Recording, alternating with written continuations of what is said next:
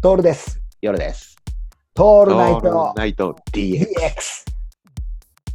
あのー我々、これね、久しぶりに、まあ、収録してるんですが、今回から少しずつですね、メディアを、このトールナイト DX の発表するメディアを増やそうと思いまして、よおめでとうございます。っラジオトークさんにですね、登録させていただいたんですよ。はい。うん、ただ、こう、まだやり方も全然わからないし、うん。相変わらずポッドキャスターとしてやっているんですが、ポッドキャストの登録者もあの別にそんなに増えてるわけではなく、うんうんうん。こうで YouTube はもうやめてしまいますし、うんあのー何をやってるかっていうと、50歳前後のおじさんがですね、2人でただただだらだら喋るっていう、酒を飲みながらね。酒を飲みながら。あので、基本、収録形式でやっているので、とんでもない話になったりだとか、ちょっと人をディスっちゃったりする、利用規約にこう触れちゃったりする悪気はない。悪気はない。悪気はないです。悪気はないです。やる気はあるんですけどね、やる悪気はないんですよ。で、このおじさんたち何やってるかというとですね、あの、ネタを仕入れに東南アジアに遊びに行ったりはしているわけですよ。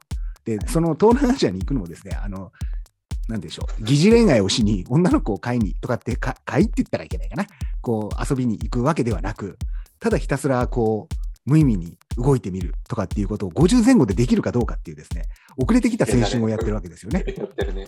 やってるんですよ。だから、その向こうで、あの、路地裏のはいカフェでさ、カフェというか、ね、あの、何もない、はい何もなくはないけどさ、はい、何もないところですよ、あのざ本当に。うん、あっこで喋ってる風で、ずっと毎回録音してるよね。そうですね。なので、こあの状の況だよね。ラジオトーク聞いていただいている方たちはね、あのそれを分かった上でそうだね。